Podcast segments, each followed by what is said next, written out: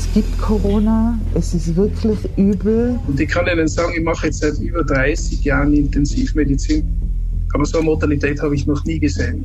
Nach drei sehr harten Corona-Wellen befindet sich Österreich im Herbst 2021 erneut im gesundheitlichen Ausnahmezustand. Eine viel zu niedrige Impfquote lässt die Ansteckungszahlen in die Höhe schnellen. Die Spitäler laufen mit Covid-Erkrankten voll. Wir haben hauptsächlich Ungeimpfte auf der Station. Und die Stimmung, die sich hier jetzt breit macht, ist eine unglaubliche Enttäuschung. Natürlich denkt man sich, wieso hast du dich denn nicht impfen lassen? Das hätte man vermeiden können, die Situation. Doch jetzt stehen nicht nur die vielen schweren Verläufe und die fast 13.000 Corona-Toten im Fokus, sondern auch das völlig überlastete Gesundheitspersonal. Das System, das Österreich bisher durch die Pandemie gebracht hat, droht zu kollabieren.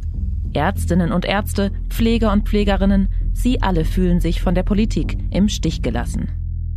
Ich glaube, wenn man sich das anschaut und das sieht, dann gibt es nicht mehr viel dazu zu sagen. Es ist einfach schlimm. Dass wir jetzt vor dieser Situation stehen und dass die vierte Welle im Endeffekt die härteste Welle von allen ist, weil wir wissen, dass diese Situation vermeidbar gewesen wäre. Ich bin Lucia Heisterkamp vom Spiegel. Und ich bin Scholt Wilhelm vom Standard. In dieser Folge von Inside Austria sehen wir uns die Folgen der verpatzten Impfkampagne des Sommers an und des seit Jahrzehnten schwelenden Pflegenotstands. Wir rekonstruieren, wie die Regierung und die Politik durch intransparente Gegenmaßnahmen und Streitereien weiter an Vertrauen verlieren und welches rechtliche Nachspiel das alles haben könnte.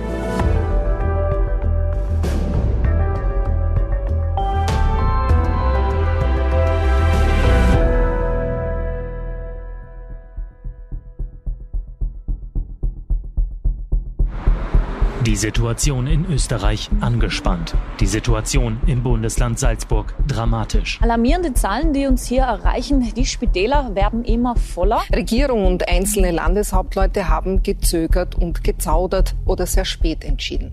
Die Situation, vor der Expertinnen und Experten bereits im Sommer des Jahres gewarnt haben, ist spätestens Mitte November in Österreich eingetreten.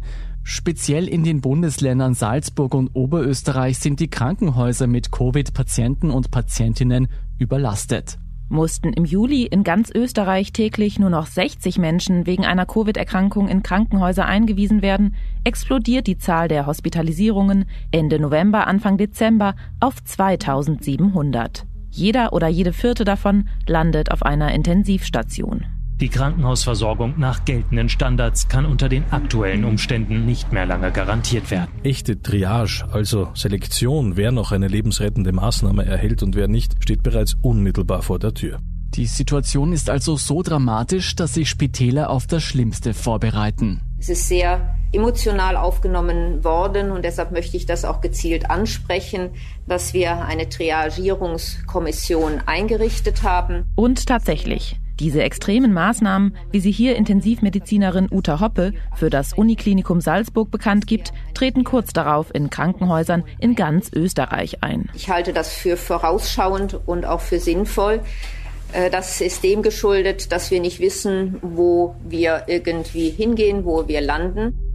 Zum vorläufigen Höhepunkt der vierten Welle Ende November, Anfang Dezember sterben fast 70 Menschen pro Tag an Covid. Und Triage, das ist das Wort, das in einem Gesundheitssystem niemand hören möchte. Im November wird es in Österreich aber zur Realität. Was das konkret bedeutet, erklärt Intensivmediziner Walter Hasibeder vom Krankenhaus St. Vinzenz in Zams.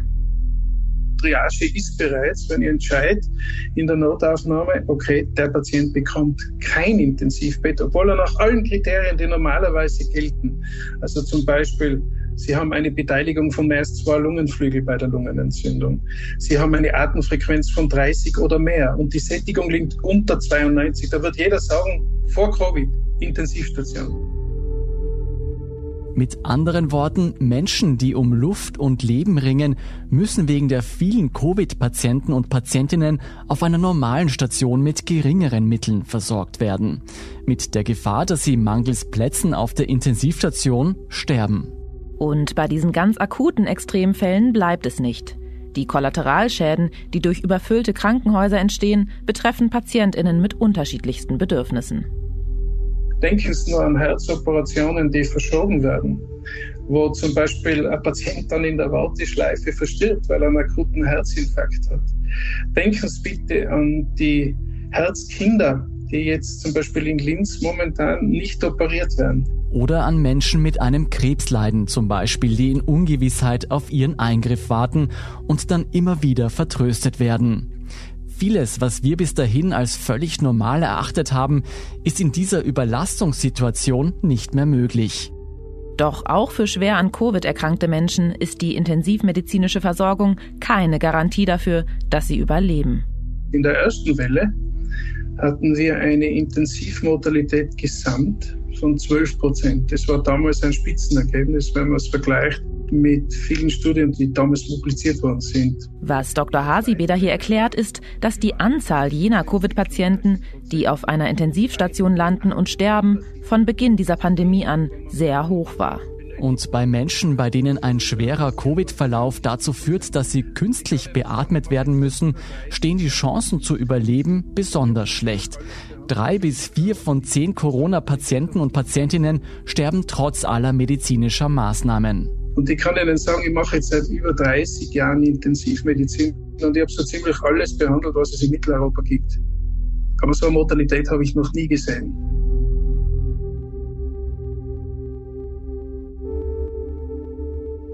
Hasibeders alarmierende Zahlen spiegeln sich in den Statistiken anderer Krankenhäuser in Österreich und auch in Deutschland wider.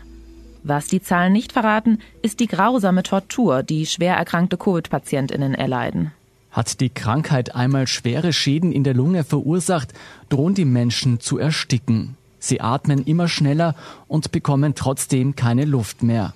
In den schlimmsten Fällen müssen die Patienten und Patientinnen dann in den Tiefschlaf versetzt werden und Maschinen führen dem Blut dann den nötigen Sauerstoff zu.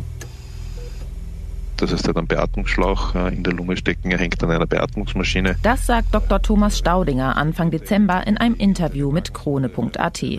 Er ist Leiter der Intensivmedizin am AKH Wien und erzählt, was intensivmedizinische Betreuung für einen seiner Covid-Patienten konkret bedeutet. Er hat äh, Infusionskatheter in den Venen liegen, er hat eine Magensonde, er hat einen, einen Blasenkatheter, der sozusagen seine Körperfunktionen hat äh, gewährleistet. Äh, er wird künstlich ernährt.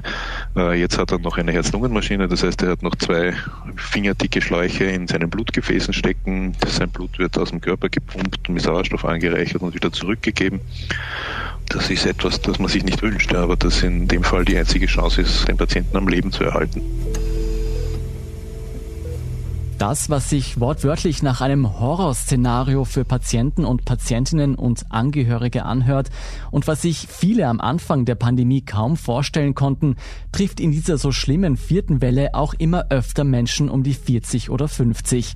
In seltenen Fällen sind auch jüngere Personen betroffen. Eine besonders große Rolle spielen jetzt die niedrige Durchimpfungsrate und die Versäumnisse bei der Impfkampagne der vergangenen Monate. Rund drei Viertel der eingewiesenen Covid-Patientinnen sind nicht geimpft. Das zeigt sich an den Spitalseinweisungen in Österreich genau wie an jenen in Deutschland. Krankenhauspersonal in beiden Ländern meldet sich daher über Nachrichtensendungen oder soziale Medien mit den gleichen Appellen zu Wort. Ich denke, jeder ärgert sich im Nachhinein, wenn er hier ist, dass er nicht geimpft ist. Und das besonders Tragische ist, es sind eigentlich alles Eltern. Also es sind praktisch alles Ungeimpfte und sind dann halt welche, die sich zum Beispiel bei ihren Kindern angesteckt haben oder im sozialen Umfeld angesteckt haben. Zum Teil dann auch beide Elternteile, wo dann die Kinder ohne Eltern dastehen. Dass es bei der Impfung um den Schutz der Allgemeinheit geht, ist etwas, das vielen Patientinnen nicht bewusst zu sein scheint. Aber schon aus Selbstschutz, so die Ärztinnen, sollte man nicht davon absehen. Denn selbst wenn man, wie glücklicherweise in den allermeisten Fällen, eine Covid-Erkrankung übersteht, bedeutet das nicht, dass die Tortur zu Ende ist. Männer und Frauen, die vorher kerngesund waren, kommen als schwer gezeichnete Menschen aus dem Krankenhaus heraus. Die Langzeitfolgen von Lungenschäden, neurologische Beeinträchtigungen wie Geschmacksverlust oder Konzentrationsstörungen und die Kraftlosigkeit durch Long-Covid können Monate oder auch länger andauern. Und das werde bei der persönlichen Risikoabschätzung oft übersehen. Und ich würde mir wünschen, dass die Leute mehr uns vertrauen, mehr der Wissenschaft vertrauen, mehr die Ärzte vertrauen und sich impfen lassen und sich schützen und die Gesellschaft schützen und die Familie schützen, weil das der einzige vernünftige Weg ist.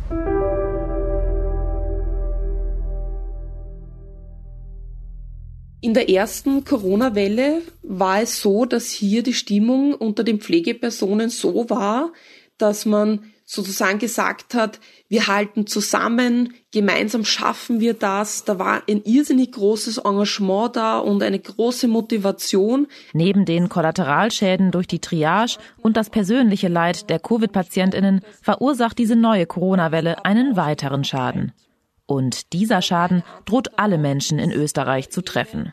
Diese vierte Welle trifft uns sehr stark und sehr hart. Und hier ist es mittlerweile so, dass wir Pflegepersonen tatsächlich erschöpft sind. Die Energie und die Kraft sind weg. Das sagt Krankenpflegerin Alexandra Querer. Sie erhebt in einer landesweit repräsentativen Studie zusammen mit ihrer Schwester Nathalie Querer, einer Soziologin, seit Beginn der Pandemie den Zustand des österreichischen Pflegepersonals. Hier ist jetzt ein Punkt angelangt, der ganz, ganz sensibel ist, wo viele Pflegepersonen jetzt tatsächlich aufgrund dieser extremen Belastung die sie nicht mehr bewältigen können, hergehen und sagen, ich steige aus dem Pflegeberuf aus, weil ich schaffe das nicht mehr, ich kann das nicht mehr. Nach drei Corona-Wellen und fast zweijährigem Dauereinsatz sind viele Pflegekräfte am körperlichen und psychischen Limit. Dass die Politik verabsäumt hat, die vierte Welle durch effektive Maßnahmen abzufedern, habe bei vielen Spitalsmitarbeiterinnen und Mitarbeitern die Moral gebrochen. Und die Zahlen dazu sind wirklich alarmierend. Laut Queras Studie haben zwei von drei Pflegekräften in Akutbereichen zumindest einmal über einen Berufsausstieg nachgedacht. Jetzt könnte man sagen, okay, wer tut das nicht schon einmal in seinem Berufsleben? Doch die Situation in der Pflege ist noch viel prekärer, denn fast jede zweite, jeder zweite hat angegeben, dass sogar regelmäßig an einen Berufsausstieg gedacht wird, aufgrund dieser extrem hohen Arbeitsbelastung, die derzeit herrscht. Das ist übrigens auch ein ganz reales Problem in Deutschland.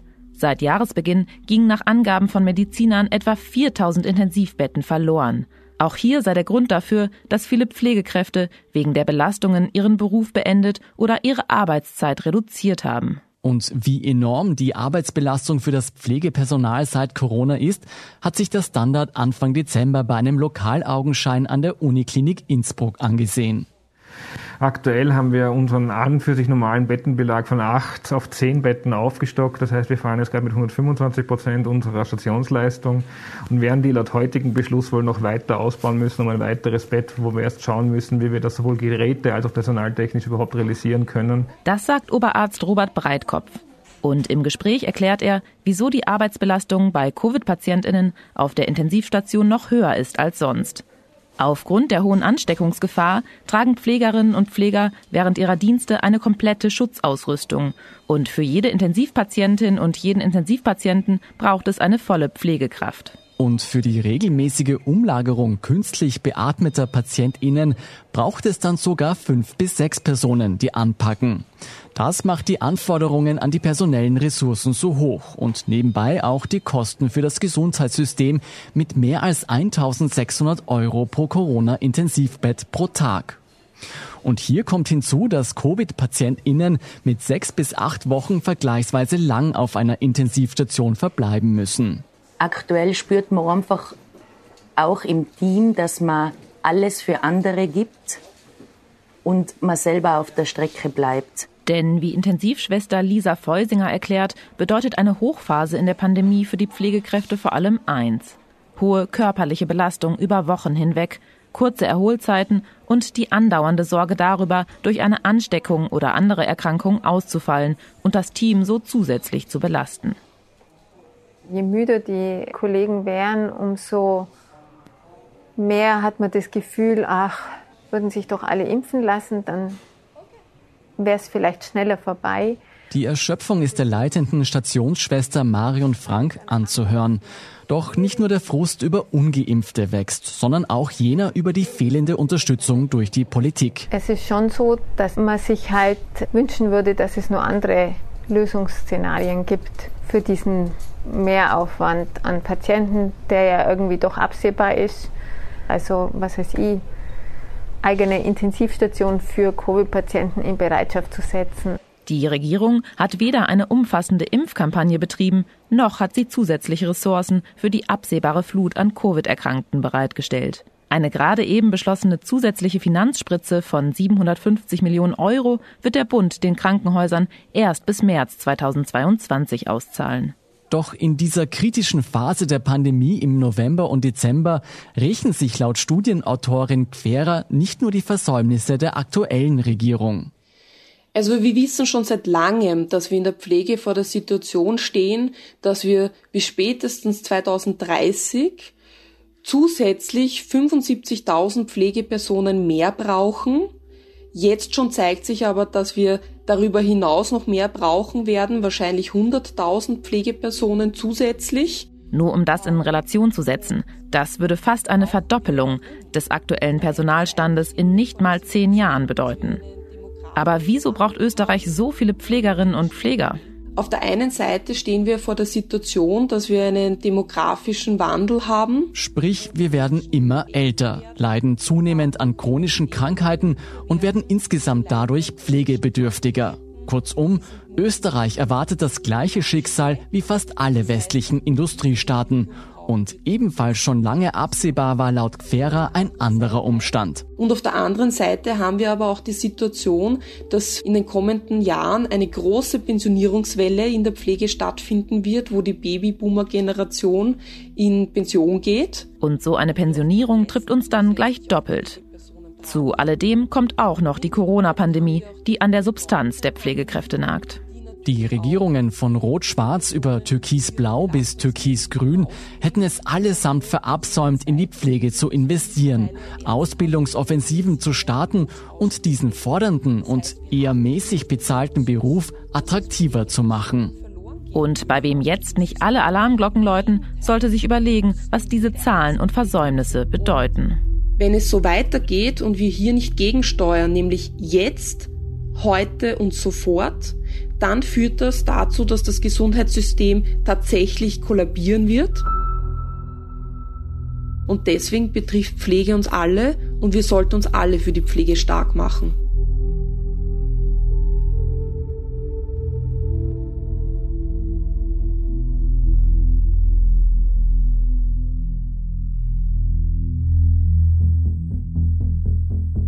Nach fast zwei Jahren der schlimmsten Gesundheitskrise seit 100 Jahren ist die große Erkenntnis also, dass uns jene Menschen fehlen, die dieses erkrankte System erhalten können.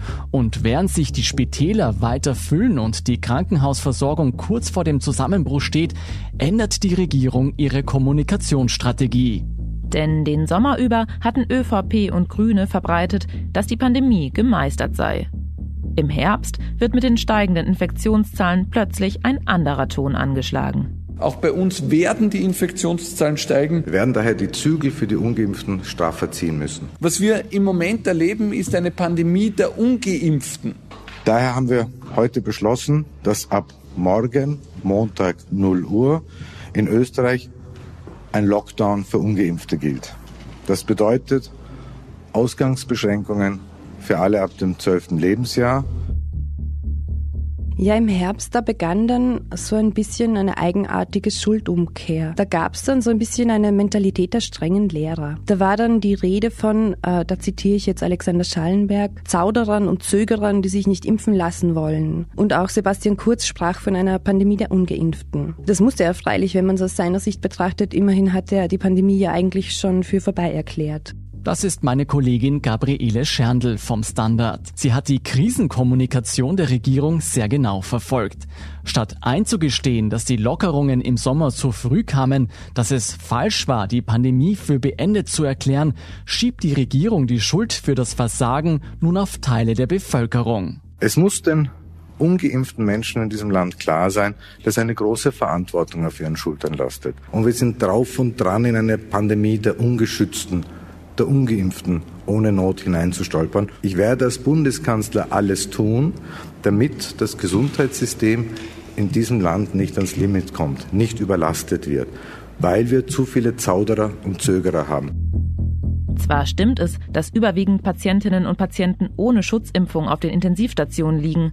Was Schallenberg allerdings nicht erwähnt, sind die völlig falschen Botschaften, die seine eigene Regierung nur Wochen zuvor noch verbreitet hat. Die Pandemie ist für alle vorbei, die geimpft sind. Ganz zu schweigen von den Versäumnissen beim Personal in den Spitälern. Doch selbst wenn der Ton nun ein anderer ist, Einigkeit darüber, welche Maßnahmen nun für wen gelten sollen, herrscht auch mit den steigenden Infektionszahlen nicht. Schließlich steckt Österreich im Herbst wegen den Korruptionsermittlungen gegen die ÖVP und Sebastian Kurz mitten in einer Regierungskrise. Und die macht sich auch in der Krisenkommunikation deutlich bemerkbar da wurde dann zunehmend gestritten und diese Streitereien, die wurden auch zunehmend offen ausgetragen. Das gipfelte dann in einem völligen Kommunikationschaos und darin, dass Mitte November Gesundheitsminister Mückstein nächtliche Ausgangssperren für Geimpfte angekündigt hatte. Wohlgemerkt, er ist ja auch das Regierungsmitglied, das genau sowas verordnen kann. Er ist die zuständige Person dafür.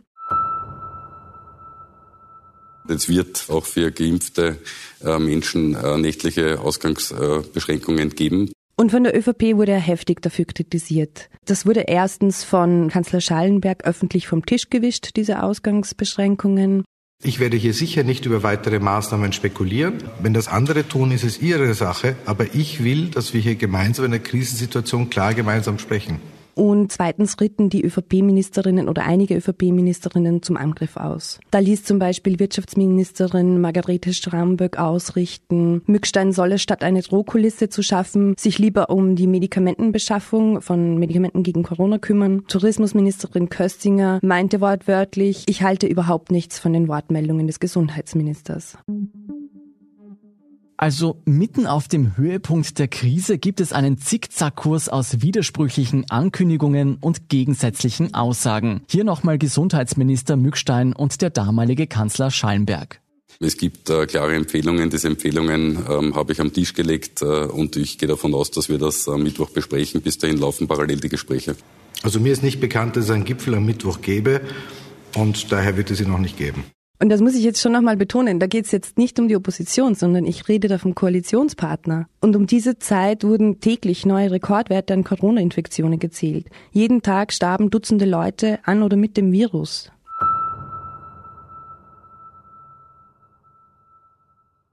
Doch es sind nicht nur Grüne und ÖVP, die auf offener Bühne streiten. Auch die unterschiedlich regierten Bundesländer können sich nicht auf einheitliche Maßnahmen einigen. Wien etwa setzt auf einen deutlich vorsichtigeren Kurs als Oberösterreich, obwohl die Infektionszahlen dort zeitweise viel höher sind. Gleichzeitig will kein Land beim Pandemie-Management weniger erfolgreich dastehen als das andere. Die Folgen sind gegenseitige Anschuldigungen und Schuldzuweisungen. Unsere Hörerinnen und Hörer in Deutschland werden vielleicht Parallelen zu Streitereien zwischen den Ministerpräsidentinnen und Ministerpräsidenten erkennen. Die Abstimmung zwischen Bund und Ländern oder generell der Föderalismus sind ein großes Problem innerhalb dieser Krisenbewältigung. Sagt unsere Kollegin Katharina Mittelstädt, Innenpolitikredakteurin beim Standard. Der Föderalismus stößt hier irgendwo an seine Grenzen, weil eben Wien keine Insel ist und sich nicht abschotten kann und grundsätzlich alleine keine Maßnahmen treffen kann und wohl auch soll. Gleichzeitig aber sehr viel in dieser Pandemiebewältigung auf die Länder jetzt in der letzten Phase der Pandemiebewältigung abgewälzt wurde. Schlussendlich ist das völlig eskaliert.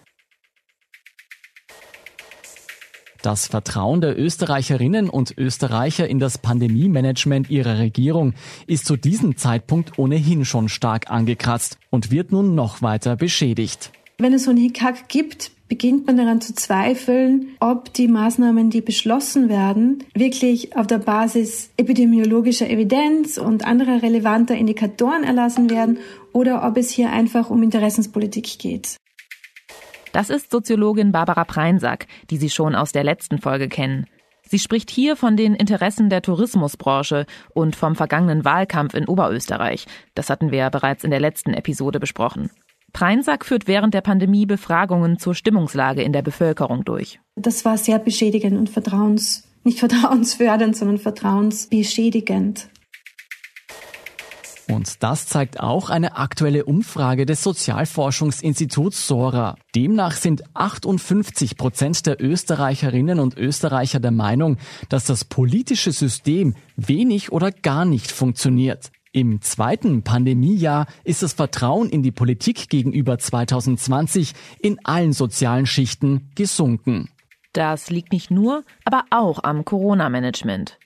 Für Verunsicherung sorgen einerseits Streit und widersprüchliche Aussagen der Regierung. Aber es gibt noch etwas, das das Vertrauen der Bevölkerung stark beschädigt. Versprechen, die nicht eingehalten werden. Und davon gibt es im Herbst 2021 gleich mehrere. Es wird sicherlich keine äh, Lockdowns mehr geben für geimpfte Menschen. Soll es eine Corona-Impfpflicht geben, ja oder nein? Nein, die soll es nicht geben. Wir wissen aber auch, dass ähm, gerade das Pflegepersonal in fünf bis vielleicht zehn Prozent der Fälle ähm, eine Impfpflicht nicht akzeptieren würde. Und äh, wir brauchen die Pflege. Das heißt, man muss schon aufpassen, dass man ähm, auch äh, lebensnahe äh, Regelungen macht. Es gibt keinen Zweifel, es wird kein Lockdown für geschützte bzw. geimpfte Menschen geben. Ich sehe grundsätzlich eine Impfpflicht skeptisch. Ähm, wir werden daher auch keine Impfpflicht einführen. In Österreich gilt von Montag an ein landesweiter Lockdown, auch für Geimpfte. Die Menschen dürfen dann nur noch aus dringend notwendigen Gründen das Haus verlassen. Außerdem soll im Februar eine Impfpflicht eingeführt werden. Am 19. November kündigt Alexander Schallenberg also die Maßnahme an, die noch kurz zuvor vehement ausgeschlossen worden war. Eine Impfpflicht. Nochmal unsere Kollegin Gabriele Scherndl dieser Punkt, äh, an dem man gemerkt hat, das geht sich jetzt nicht mehr aus mit Freiwilligkeit. Jetzt sollten wir tatsächlich über eine Impfpflicht diskutieren zumindest. Der wurde völlig verpasst. Also da hat man ewig zugewartet, da hat man falsch kommuniziert, musste Vertrauen brechen und im Endeffekt die allerkrassesten Maßnahmen durchziehen. Dazu hätte es natürlich auch noch zahlreiche Schutzmaßnahmen geben, die man früher treffen können hätte. Also sowas wie eine 3G-Regel am Arbeitsplatz, eine gescheite Homeoffice-Regel, sinnvolle Regeln für die Schulen. Da wurde bei allem einfach sehr, sehr, sehr lange zugewartet. Es ist eine 180-Grad-Drehung innerhalb weniger Monate. Nach einem verschlafenen Sommer, nach einem politischen Schlingerkurs folgt schließlich das, was eigentlich um jeden Preis verhindert werden sollte. Und als der Lockdown für alle samt Impfpflicht verkündet wurde, da kam auch wieder ganz klar diese Schuldumkehr zum Vorschein. Da meinte Schallenberg, man müsse das nur machen, weil sich die Ungeimpften eben unsolidarisch gezeigt haben. Ich will jetzt nicht sagen, dass ich Ungeimpftsein für solidarisches Handeln halte, ganz im Gegenteil. Aber es illustriert sehr gut, wie die Regierung da ganz bewusst die Schuld auf die Bevölkerung geschoben hat. Also so, als sei die Regierung irgendwie nur stummer Zuseher in dem Ganzen, als hätte sie nicht die Möglichkeit gehabt, da schon längst Monate vorher Maßnahmen zu ergreifen, um diese krasse Situation, in der wir wir jetzt stecken, zu verhindern. Nur kurze Zeit nach Schallenbergs Ankündigung wird auch in Deutschland über die Einführung einer Impfpflicht diskutiert. Sollte sie tatsächlich kommen, wären Deutschland und Österreich die ersten Staaten weltweit, in denen es eine allgemeine Pflicht zur Corona-Impfung gibt. Für viele ExpertInnen ist es der einzige Weg, um aus diesem Teufelskreis aus immer neuen schweren Infektionswellen herauszukommen. Nochmal Mediziner Hasibeder dazu wenn wir es schaffen in Österreich, dass wir so 85 Prozent der impfbaren Bevölkerung einmal durchgeimpft haben, werden wir so einen ähnlichen Weg beschreiten wie jetzt Spanien oder Portugal. Also wir werden wahrscheinlich immer noch Erkrankungen sehen. Abhängig von der Jahreszeit wird es natürlich kleinere Wellen geben, aber wir werden damit leben können und wir werden weniger schwere Verläufe haben, wir werden weniger Todesfälle sehen, wir werden weniger Langzeitfolgen sehen und um das geht es letztlich. Aber um uns das noch einmal vor Augen zu führen, die Regierung vermasselt die Impfkampagne. Dann schiebt sie bei den steigenden Infektionszahlen die Schuld den ungeimpften zu und jetzt bricht sie ihr eigenes Versprechen und führt doch eine Impfpflicht ein. Sollte die allgemeine Corona-Impfpflicht tatsächlich in Österreich wie geplant kommen, werden die gesellschaftlichen Folgen zu beobachten sein. Und auch Deutschland wird ganz genau hinsehen, welche Auswirkungen die Impfpflicht hat. Denn die Frage ist, führt eine Impfpflicht die Gesellschaft wieder zusammen? Weil sie eben denen, die sich in einer Abwehrhaltung verrannt haben, die individuelle Entscheidung abnimmt? Oder verstärkt sie die tiefen Gräben, die zwischen Impfbefürwortern und Gegnerinnen entstanden sind? Am Ende des Corona-Herbst 2021 jedenfalls steht Österreich vor einem Scherbenhaufen. Die Bilanz des Corona-Managements ein massiver Vertrauensbruch und immer mehr Menschen, die sich in ihrer Verunsicherung radikalen Maßnahmengegnern und Impfskeptikerinnen zuwenden. Also wir haben ja alle diese Versprechen nacheinander immer wieder gebrochen bekommen. Also wir haben keine, keine Regierung, auf die man sich verlassen kann. Alle schlafen und es gibt keine Konsequenzen. Wenn ein Arzt einen Fehler macht, der darf wahrscheinlich nie wieder arbeiten, aber ein Politiker kann tun und lassen, was er will. Und die Leute haben kein Vertrauen mehr in die Politik. Ein erneuter Lockdown, der die Psyche vieler Menschen belastet, der das Risiko für häusliche Gewalt erhöht und der schwere wirtschaftliche Folgen für Unternehmerinnen und Unternehmer mit sich bringt. Heute haben wir den ersten Tag vom Lockdown und keine Leute sind von gestern auf heute mehr da. Die nächsten drei, vier Wochen schätze ich mit Umsatzeinbußen von 70, 80 Prozent. Und überfüllte Intensivstationen und Todesfälle, die vermeidbar gewesen wären. Durch eine effektivere Impfkampagne, durch mehr Investitionen in den Pflegebereich, durch bessere Krisenkommunikation. Die Regierung schiebt die Schuld weit von sich. Doch die Fehlentscheidungen aus dem verschlafenen Sommer sind offensichtlich. Können ÖVP und Grüne dafür irgendwann juristisch zur Verantwortung gezogen werden? Oder anders gefragt, kann man die Regierung für das Corona-Missmanagement verklagen?